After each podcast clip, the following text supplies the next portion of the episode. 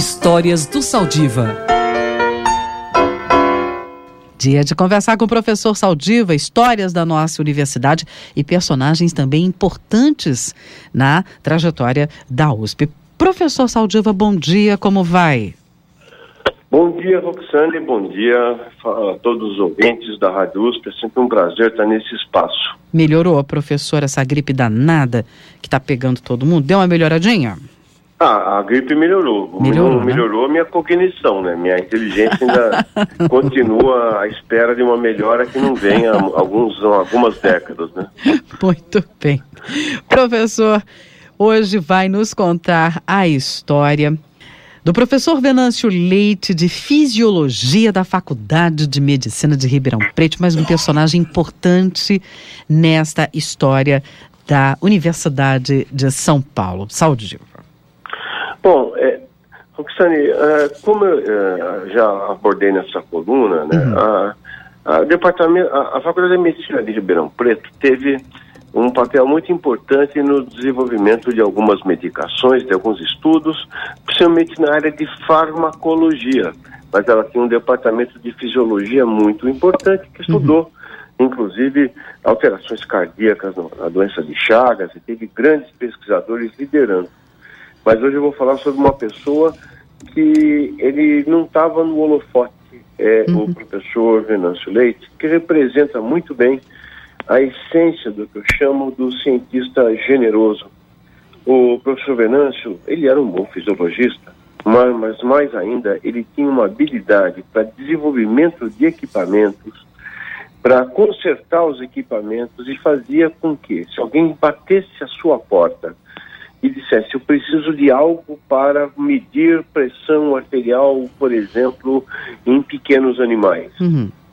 ele vinha depois de duas semanas e colocava na sua mesa um equipamento que funcionava, feito das coisas mais, eh, digamos, imprevistas.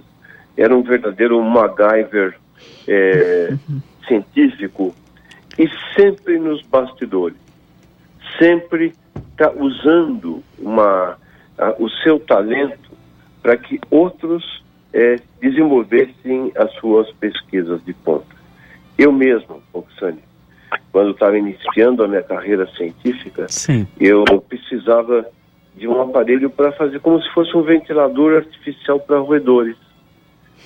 Ele soube, de repente aparece um senhor de Ribeirão Preto e me entrega um equipamento que funcionava perfeitamente. Olha só. O professor Venâncio, então, a gente sempre conhece a história do mundo né, e escolhe um líder, né, escolhe uma, um, um- professor ou, ou um, um cientista que tenha, eh, digamos, liderado, seja o expoente. Mas os Venâncios da vida que são raros, eles têm uma importância extraordinária.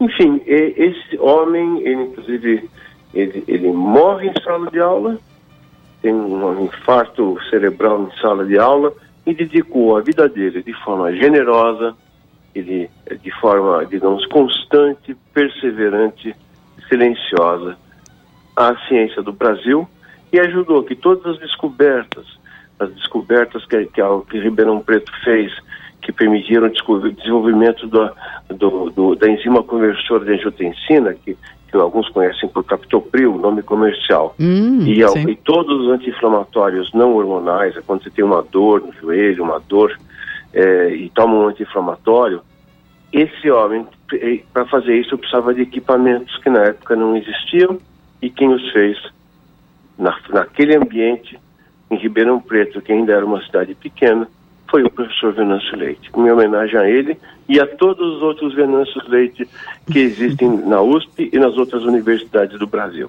Exatamente, que só num momento como esse para a gente lembrar são figuras que às vezes, né, ficam ali é, guardadas, às vezes, né, é, esquecidas no tempo e que aqui o professor Saldiva lembra semanalmente, né, figuras muito importantes para a história da universidade, para os que hoje estudam e pesquisam, são esses né, são essas pessoas que começaram lá atrás que puderam fazer com que a universidade chegasse onde chegou.